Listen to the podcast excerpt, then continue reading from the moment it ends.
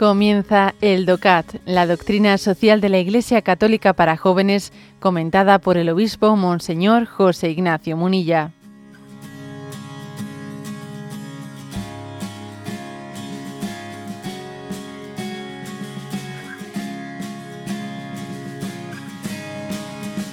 Punto 280.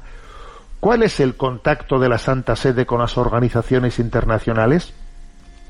La Santa Sede es observador permanente en diferentes organizaciones, por ejemplo, en la Organización de Hermanos Unidas, ONU, desde el año 1964, en la Organización de las Naciones Unidas para la Alimentación y Agricultura, FAO, desde 1948, en la UNESCO desde 1951, en la Organización Mundial del Comercio y en el Consejo de Europa.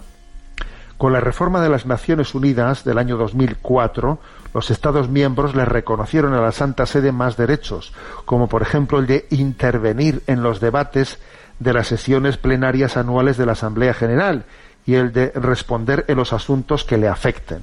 Bueno, estamos prodigando, ¿no? continuando el punto anterior para entender por qué la Santa Sede porque la Santa Sede tiene ¿no? tanto interés en poder tener un foro en el que también hacer presente eh, los argumentos de doctrina social de la Iglesia. Aquí hay una pues un párrafo de un discurso que San Juan Pablo II dirigió al cuerpo diplomático, pues presentado ante la Santa Sede en el año 2005, a los que les dijo, ¿no? La Iglesia Católica universal por naturaleza está siempre implicada directamente y participa en las grandes causas por las cuales el hombre actual sufre y espera.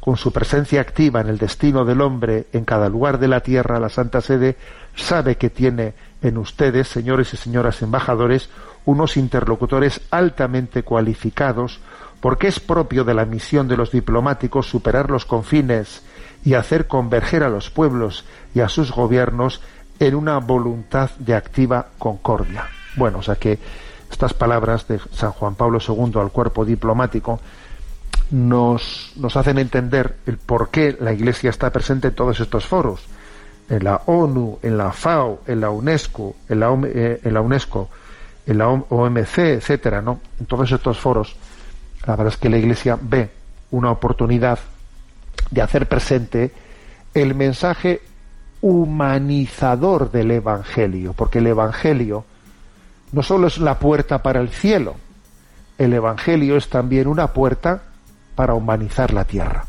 Por eso el reino de Dios se hace presente en este mundo, ¿no?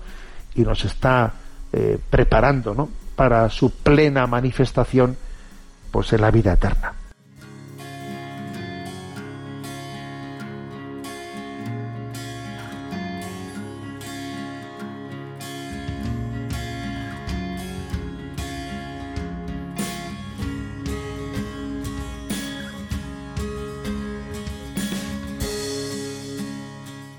Has escuchado el DOCAT, la doctrina social de la Iglesia Católica para jóvenes, comentada por el obispo Monseñor José Ignacio Munilla.